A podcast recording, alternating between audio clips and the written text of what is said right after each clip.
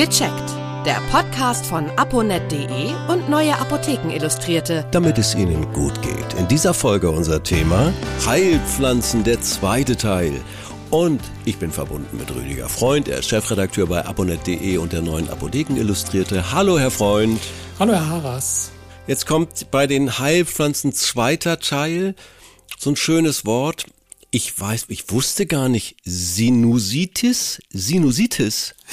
Was ist das? Ja, äh, die Sinusitis ist ganz einfach äh, die Nasennebenhöhlenentzündung auf Ah. Deutsch. Also der, Ja. der Arzt sagt dazu Sinusitis, weil es einfach kürzer ist. Das ist dann die Fachbezeichnung dafür.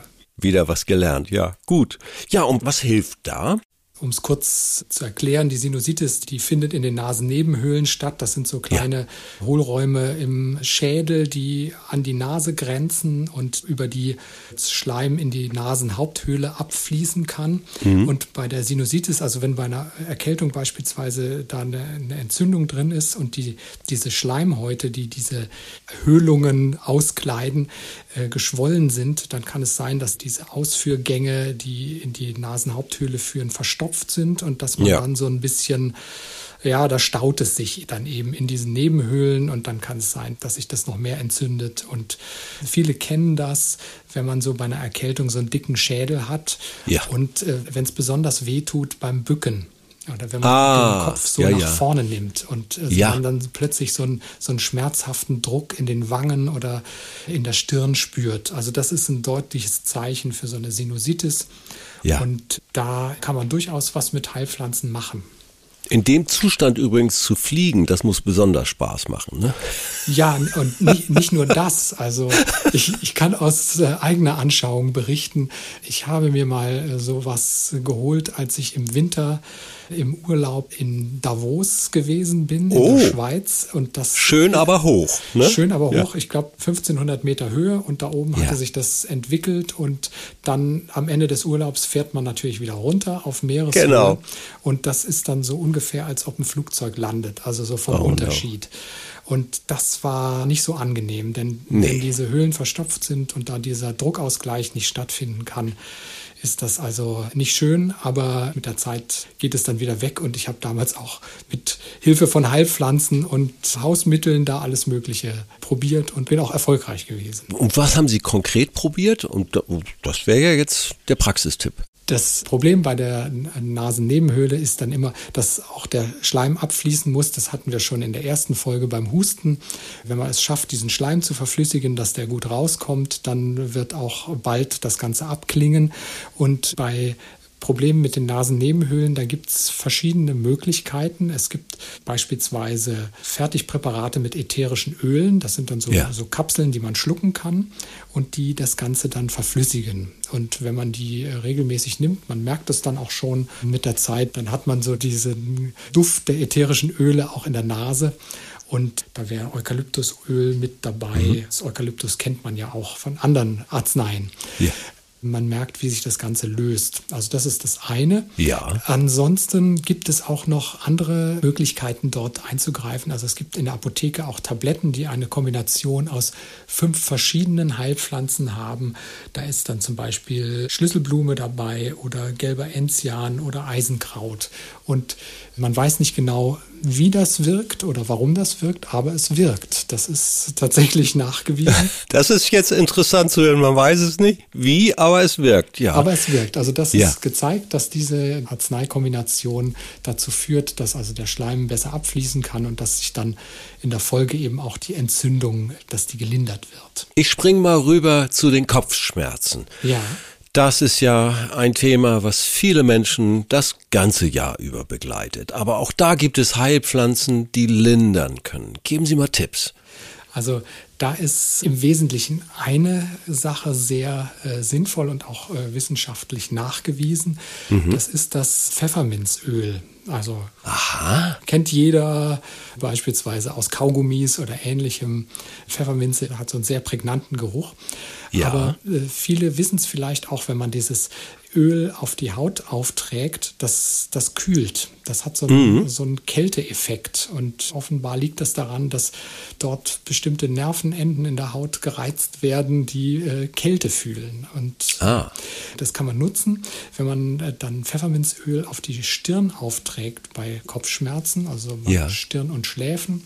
Dieser kühlende Effekt, der ist sehr wohltuend. Und äh, da gab es auch in den vergangenen Jahren wissenschaftliche Arbeiten dazu, die den Effekt verglichen haben mit Kopfschmerztabletten und dort durchaus ja, eine ähnliche Wirkung gefunden haben. Ja. Von daher hat das, ein, hat das einen ganz guten Effekt. Man muss natürlich damit leben können, dass man dann nach Pfefferminze riecht.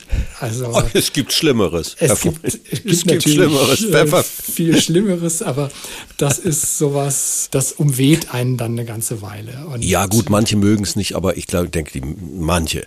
Aber das ist interessant. Äh, vielleicht auch, dass man dann sagt, okay, ich will nicht immer gleich zur Kopfschmerztablette greifen, wenn es leichte Kopfschmerzen sind, dass das lindern kann. Gehe ich ja. da recht in der Annahme?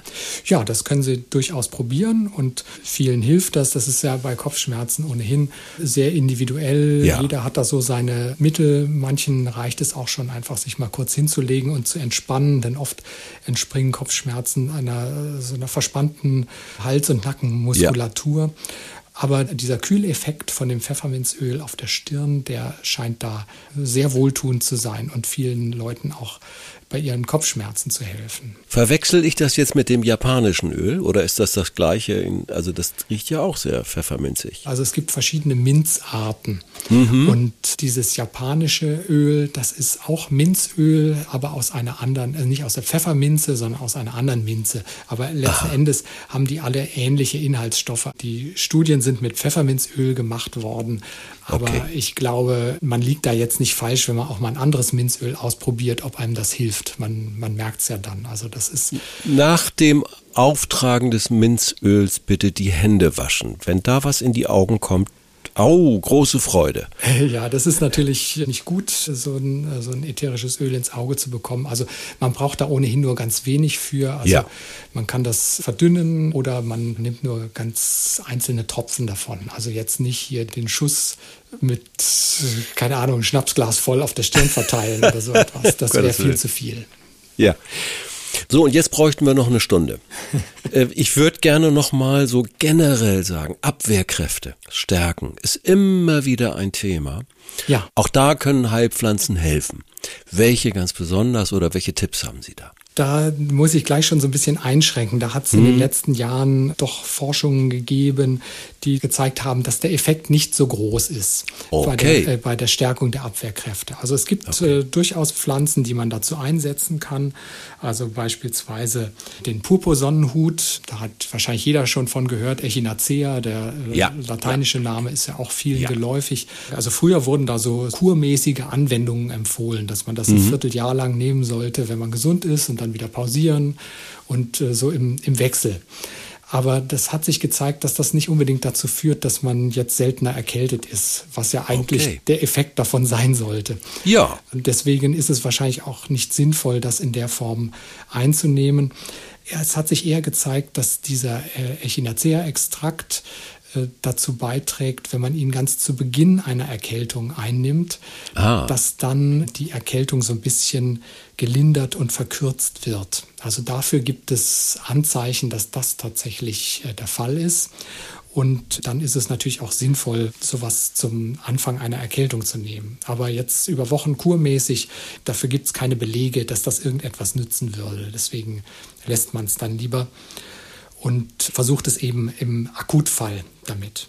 Ansonsten, es gibt auch noch andere Pflanzen, die man ausprobieren kann. Ja. Beispielsweise ist das die Tigerwurzel. Mhm. Vielleicht hat der eine oder andere auch schon mal den Namen Eleuterococcus gehört. Durchaus. Das ist der lateinische Name dafür. Das kommt aus Russland. Äh, dort wird das häufiger verwendet, um den Erkältungen vorzubeugen. Also da gibt es auch jetzt wenig hieb- und stichfeste äh, wissenschaftliche Studien dazu, aber man kann das durchaus versuchen. Ist sagen wir so, auch im Frühstadium einer Erkältung sinnvoll. Also wenn, wenn man schon merkt, es geht los, dass man dann ähnlich wie beim Pupo-Sonnenhut das einnehmen kann, dass sich der Infekt einfach abmildert und verkürzt. guter Tipp zum Abschluss unserer zwei Folgen über die Heilpflanzen. Ich bedanke mich herzlich bei Rüdiger Freund. Er ist Apotheker, wie man hörte, und Chefredakteur bei aponet.de und der neuen Apotheken Illustrierte. Herzlichen Dank, Herr Freund. Ja, sehr gerne. Hat wieder Spaß gemacht. Ja, danke gleichfalls. Tschüss, bis zum nächsten Mal. Tschüss. Jo, tschüss. Viele weitere Tipps und Informationen für Ihre Gesundheit lesen Sie online auf www.aponet.de und alle 14 Tage im Magazin Neue Apotheken Illustrierte, das Sie kostenlos in Ihrer Apotheke bekommen. Danke für Ihre Aufmerksamkeit. Bis nächste Woche zur neuen Folge von Gecheckt, der Podcast von aponet.de und Neue Apotheken Illustrierte, damit es Ihnen gut geht.